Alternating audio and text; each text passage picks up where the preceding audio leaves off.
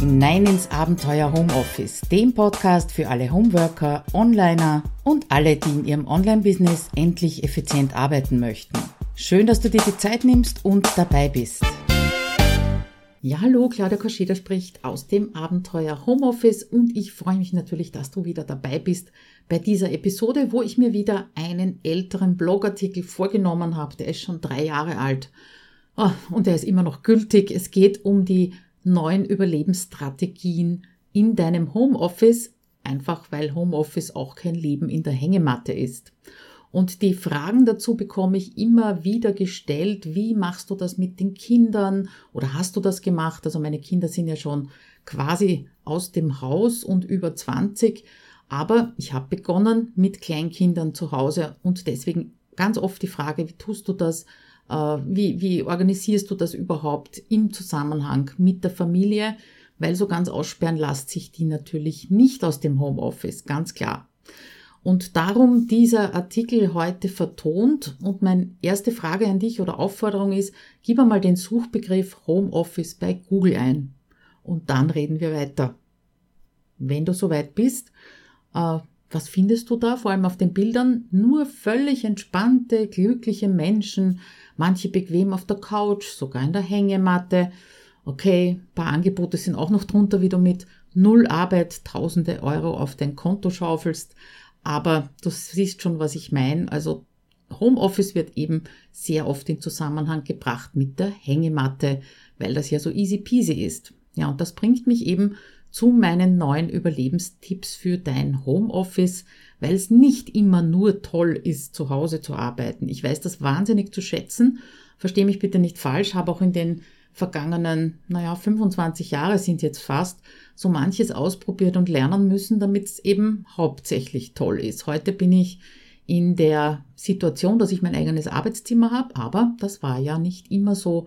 Früher bin ich auch im Wohnzimmer mitten im prallen Leben zwischen den Kindern gesessen und habe da versucht, konzentriert zu arbeiten. Ja, und wie ich das überstanden habe, darum geht's eben bei diesen neuen Tipps. Fangen wir mal an bei der Basis, nämlich deinem Schreibtisch. Ich glaube ja, es gibt da so ein physikalisches Gesetz oder kosmische Anziehungskraft, ganz wurscht, wie du es meinst, aber wie auch immer, horizontale Flächen haben die Eigenschaft, dass sie anscheinend nicht leer sein dürfen. Ja, und so räumst du vielleicht deinen Arbeitsplatz frei, deinen Schreibtisch leer, freust dich dran und schwupps, da wachsen Dinge drauf, so wie Fotoapparat, Socken, Mickey Maus Hefte, Bücher, ja, jede Menge, weil es eben so eine schöne freie Fläche ist. Aber ich bin sicher, du kennst das auch von anderen Ablageflächen, die du eben aufräumst, die horizontal sind und dann wächst da irgendwas drauf. Überlebensstrategie Nummer eins für deinen Schreibtisch lautet, niemand legt ungefragt etwas auf deinen Schreibtisch. Und die Regel habe ich erst relativ spät eingeführt, leider, ähm, als ich gesehen habe und erkannt habe, dass für mich einfach wichtig ist, mich in der Früh an einen Schreibtisch zu setzen, der eben nicht von Mickey Maus Heften und Socken belegt ist, sondern der leer ist. Und selbst wenn rundherum Chaos war, Hauptsache, diese Oase habe ich gehabt, diesen leeren Schreibtisch. Ja, und die Strategie war auch die, dass ich das natürlich kommuniziert habe meiner Familie, dass sie da nichts drauflegen sollen. Und wenn sie was draufgelegt haben, dann ist das Direttissima in den Mistkübel verschwunden. Ja, ich habe es ihnen gesagt und sie haben es wieder rausfischen können, aber hat nicht lange gedauert und mein Schreibtisch ist leer geblieben. Der zweite Überlebenstipp, da geht's ums Telefon und deine Kinder. Also inzwischen quaken sie ja nicht mehr dazwischen oder zumindest sehr selten, wenn sie nicht mitbekommen, dass ich gerade äh, arbeite oder telefoniere. Äh, ich erlebe es eher, wenn ich mit anderen Eltern telefoniere, dass ich gar nicht überhören kann, dass da Kinder im Zimmer sind. Völlig okay, wenn Oma, Tante oder Telefonmarketing-Dame anruft. Für mich ist das persönlich ein No-Go, wenn ein Kunde oder jemand aus dem Büro, aus meiner Anstellung anruft. Ähm, ja, spannend habe ich es gefunden einmal, wie ich zuerst mit einem Dreijährigen einer Kundin diskutieren durfte, äh, bis endlich die Mama rangegangen ist, bis ich sie endlich eben an der Strippe hatte. Ja, war niedlich, aber irgendwie bin ich natürlich aus meinem Rhythmus rausgekommen, dass ich zuerst mit dem Kleinen diskutiert habe, ähm, bis ich dann wieder drinnen war bei dem Gespräch. Ja, und die Überlebensstrategie, die dazugehört, geh nicht ran. Oder vereinbare, trainiere mit deinen Kindern gewisse Codewörter. Also vor über 20 Jahren, als ich angefangen habe, war das wirklich blöd, weil es hat kein Handy gegeben, keine Ruferkennung gegeben und sogar ein Telefon mit Schnur am Hörer. Vielleicht kannst du dich noch dran erinnern. Heute gibt es einfach keinen Grund mehr, einen Anruf anzunehmen, wenn im Hintergrund der Bär tanzt, das Kind brüllt oder sonst irgendwas los ist. Wie dann meine beiden so, naja, der Kleine so zwei, drei Jahre alt waren, also groß genug, um zu verstehen, dass die Mama am Computer nicht nur coole Dinge macht, sondern auch arbeitet, äh, um dann eben den Kindern coole Sachen kaufen zu können. Dann gab es zwei Codewörter. Das eine war Büro, sprich meine Anstellung, da hat irgendjemand angerufen, und das zweite war Kunde. Das hat dann circa so ausgeschaut, Telefon läutet, ich schaue drauf und sag bitte leise Kunde oder bitte leise Büro und die Kinder verstummen. Ja, auch nicht immer und nicht sofort. Das haben wir natürlich äh, trainieren müssen, auch so ein bisschen mit Anreiz, sage ich mal, ja, spielerischen Anreiz. Ähm, ja, am Anfang bin ich trotzdem rausgegangen aus dem Zimmer, selbst wenn sie ruhig waren, einfach um zu verhindern, dass halt doch ein Quaker dazwischen kommt. Aber das hat relativ schnell sehr gut funktioniert. Und wenn es nicht funktioniert hat, dann bin ich halt nicht rangegangen. Ja?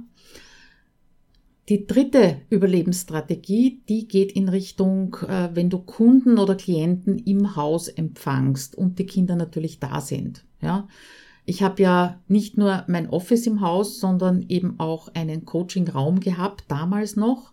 Und die Erfahrung hat gezeigt, dass es nicht ausreicht, wenn ich den Kindern sage, äh, stör mich nicht, nur wenn es absolut und unbedingt notwendig ist. Heute ist es so, Sie bemerken ganz genau, wenn die Türe zu ist und Sie hören mich zum Beispiel reden drinnen, ist ganz klar, dass Sie nicht reinkommen, weil dann bin ich in einem Meeting oder nehme eben einen Podcast oder ein Video auf. Ja, damals war es aber eben ganz anders. Da habe ich noch als Coach vor Ort gearbeitet, bin also in meinem äh, Coachingraum gesessen im Keller und habe zu den Kindern gesagt, nur wenn es absolut notwendig ist. Ja, und wie habe ich ahnen können, dass das nicht gefundene passende T-Shirt oder der Guster nach einem Apfel so wichtig sind, weil die Kinder dann natürlich trotzdem reingekommen sind. Und darum die Überlebensstrategie, äh, was ich meinen Kids damals gesagt habe, nur wenn Blut fließt oder Feuer lodert, kommst du zu mir.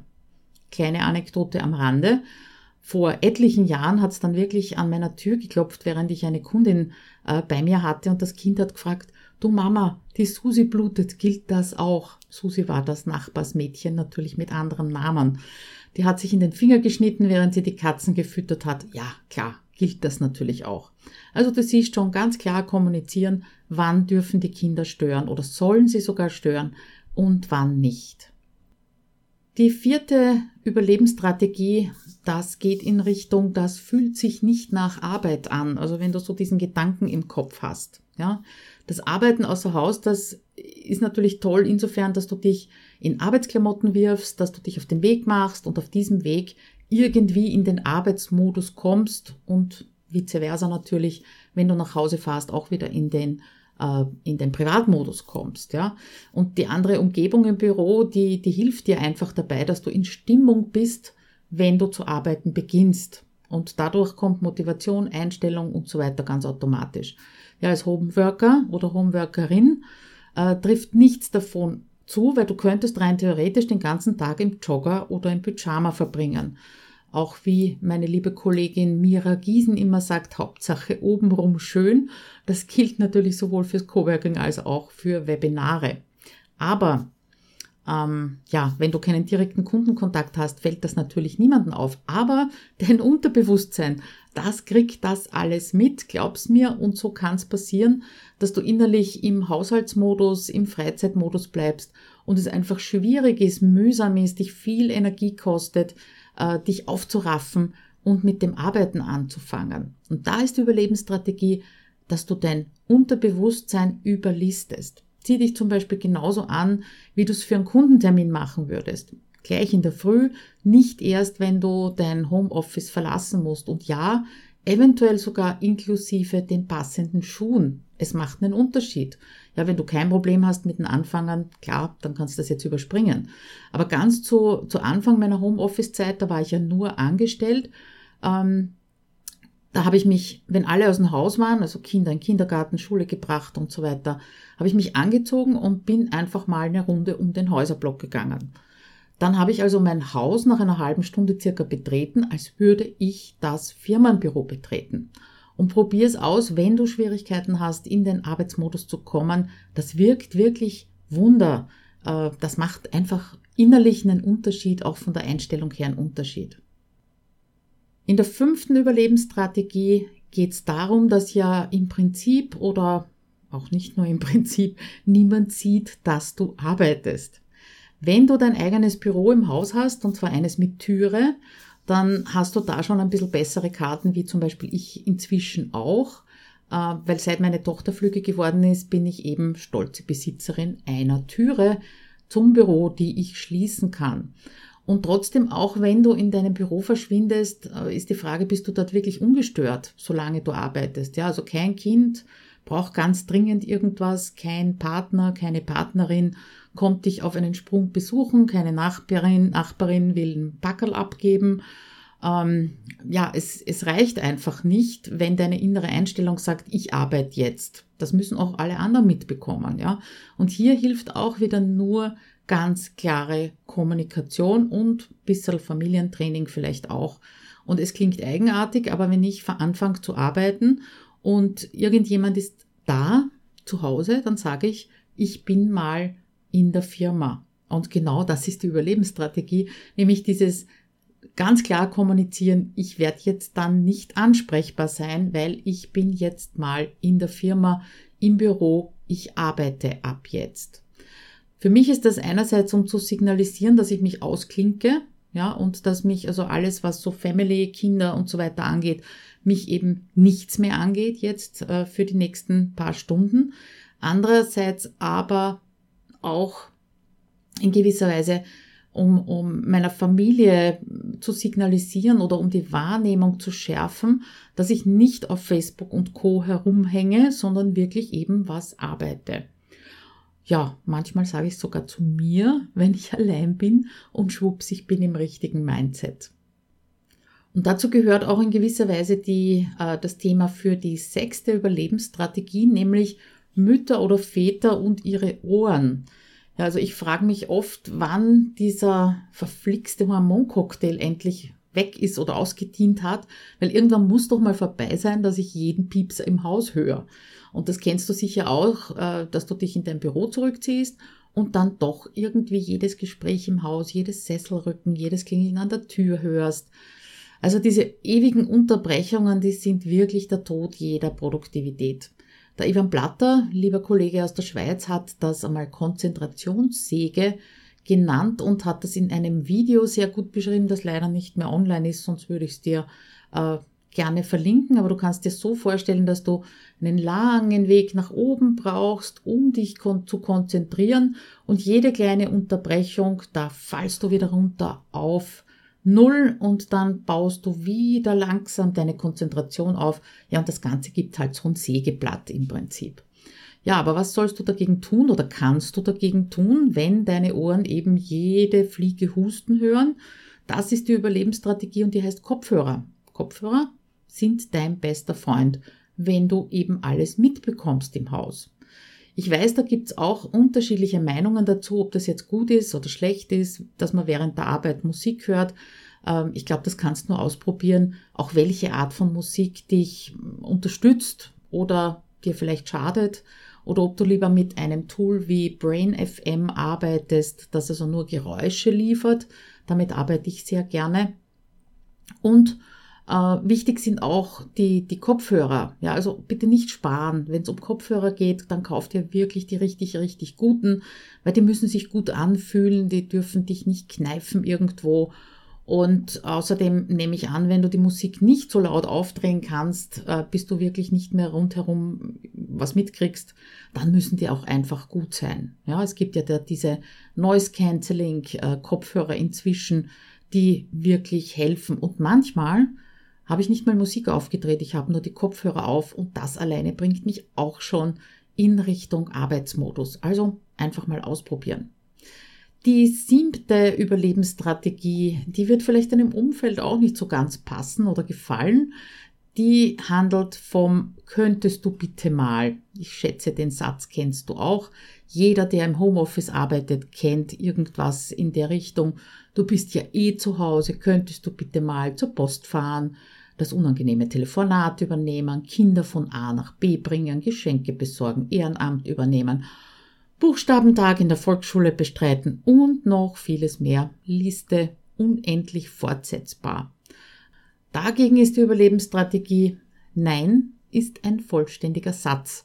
Und das gilt nicht nur im Homeoffice. Nein ist ein vollständiger Satz und du musst nichts erklären. Ja? Also wenn du üblicherweise sagst, ähm, nein, weil ich muss dies oder jenes, würde ja gern, aber bliblablub, ja, dann äh, lass das bleiben, weil womit lasst du dich darauf ein? Du rechtfertigst dich, du erklärst, du bittest um Verständnis und damit ist natürlich die Bühne frei für Diskussionen, beziehungsweise auch für die Möglichkeit, dass du dich natürlich breitschlagen lässt, weil dein Gegenüber vielleicht doch die besseren Argumente hat, bessere Rhetorik hat oder auch einfach weiß, welche Knöpfe man bei dir drücken muss, damit du Ja sagst. Das setzt natürlich auch voraus, dass du nur dann Nein sagst, wenn du es wirklich, wirklich genauso meinst. Wenn du öfter hintereinander Nein sagst und dann doch tust, tja, ist kein Wunder, dass man dich dann nicht ernst nimmt. Kleines Beispiel, eine inzwischen auch schon sehr alte SMS-Konversation mein Sohn, mit meinem Sohn. Sohn fragt nach, Mama, kannst du mich abholen? Ich, nein, geht leider nicht, muss noch arbeiten. Sohn, oh, Sohn, kannst du doch später noch machen, ich bin doch so müde. Ja, von mir rate mal, was gekommen ist. Natürlich habe ich ihn abgeholt, weil irgendwie hat er ja auch recht gehabt. Die achte Überlebensstrategie, die geht in Richtung Haushalt, weil der ist ja so verlockend. Prokrastination, Aufschieberitis, das ist besonders im Homeoffice extrem hilfreich. Nicht für dich, aber für deinen Haushalt. Also nie wieder wird dir so sehr auffallen, was alles herumliegt, was alles zu tun wäre, als wenn du dich aufraffen und dich an deinen Schreibtisch klemmen solltest und vielleicht irgendwas tun, was dir nicht so leicht fällt. Und auch von Studenten höre ich immer wieder, dass ihr Haushalt niemals so ordentlich war wie kurz vor dem Abgabetermin einer Arbeit oder kurz vor einer großen Prüfung. Und die Überlebensstrategie, die kann nur lauten, trainier bitte deine selektive Wahrnehmung. Weil die Versuchung ist nun mal sehr groß, wenn du zu Hause arbeitest, schnell nur mal die Waschmaschine anzuwerfen, kurz die Küche zu säubern, rasch über den Tisch zu wischen und, und, und. Tu dir das bitte nicht an, vor allem nicht als Aufschieberitis-Grund. Ja, wenn du da mal ein Päuschen einlegen möchtest und da den Geschirrspüler ausräumst und das ist für dich Entspannung, ja, klar. Aber nicht in Form von Aufschieberitis. Da ist die Überlebensstrategie ganz eindeutig. Trainier deine selektive Wahrnehmung. Blende den Haushalt aus, der lauft dir nicht davon und reservier dir auch wieder gewisse Zeiten, in denen du dich eben auf diesen Teil deiner Aufgaben konzentrierst. Und du wirst sehen, es geht dann auf beiden Seiten wesentlich mehr weiter. Das heißt, ein Zeitblock für Arbeiten und halt einen kleineren Zeitblock natürlich für Haushalt und die Sache ist gegessen. Die neunte und letzte Überlebensstrategie, die geht in Richtung, du weißt selbst nicht, was du den ganzen Tag so treibst. Also am Ende des Tages bist du nicht wirklich zufrieden und du kennst wahrscheinlich diese Tage, du bist den ganzen Tag am Arbeiten, am, am, am Rödeln, äh, der innere oder auch der technische Schrittzähler, der hat schon den roten Bereich erreicht. Und wenn du gefragt werden würdest, was du denn so erledigt hast, großes Schweigen, du hättest keine Antwort. Und da gilt die Überlebensstrategie, Bauchgefühl ist gut, Tools sind besser. Und nein, ich bin kein Kontrollfreak, zumindest also kein sehr großer, aber es gibt Zeiten, da zeichne ich Minuten genau auf, was ich tue und dann sehe ich am Abend, was mich wie viel Zeit gekostet hat. Das mache ich besonders gerne immer dann, wenn ich so dieses unbestimmte Gefühl habe, dass ich irgendwie ins Blaue arbeite, ja, und ja, Unzufriedenheit da ist oder auch Unsicherheit da ist, was habe ich eigentlich den ganzen Tag gemacht? Und es gibt mehrere Möglichkeiten, deine Zeit zu tracken, von ganz low-tech bis automatisiert. Äh, vor allem dann automatisiert, wenn du deine Arbeitszeit natürlich am Computer verbringst. Low-tech wäre zum Beispiel ein Zettel, auf dem du die Beginn- und Endzeiten aufschreibst. Aus, fertig. Das war's schon.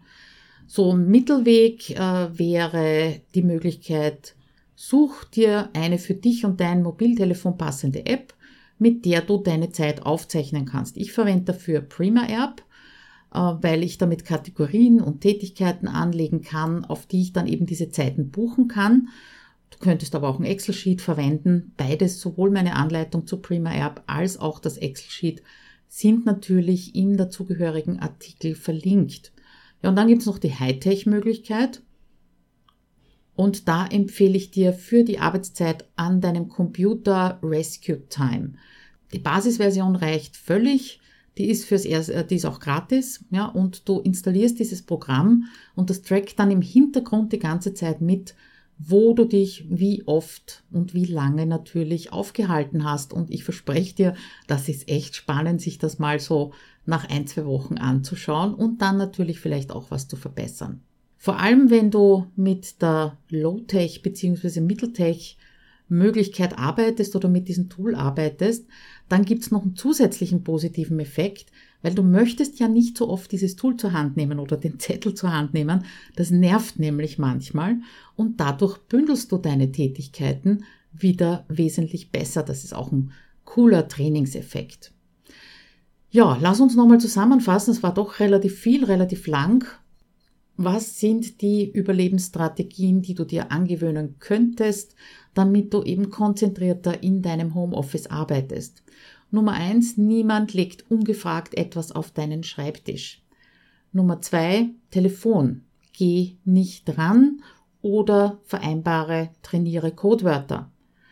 Nummer drei, der Kunde ist da, nur wenn Blut fließt oder Feuer lodert, kommst du zu mir und unterbrichst mich. Nummer vier, überliste dein Unterbewusstsein mit der richtigen Kleidung und mit dem richtigen Start in den Tag. Nummer fünf, Kommunikation. Ich bin dann mal in der Firma.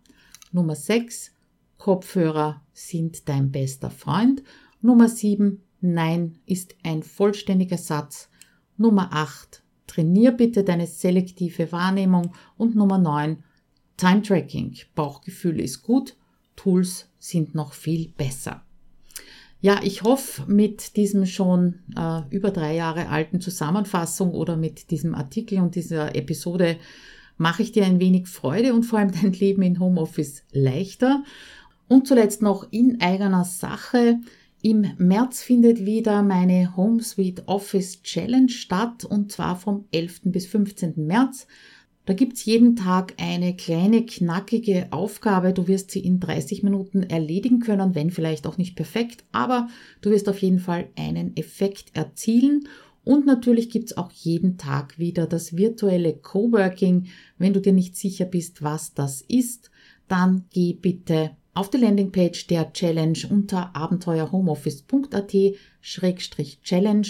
Da erkläre ich das auch nochmal und würde mich natürlich freuen, wenn du dabei bist und äh, so ein bisschen Überblick bekommst, damit du eben die nächsten Wochen und Monate fokussierter arbeitest, als es bisher der Fall war. Wenn du schon mal dabei warst bei der Challenge, es lohnt sich auf jeden Fall, dass du dich nochmal anmeldest. Ein paar neue Inhalte habe ich mir nämlich einfallen lassen. Natürlich wieder Inhalte aus meinem großen Programm HomeSuite Office 2.0.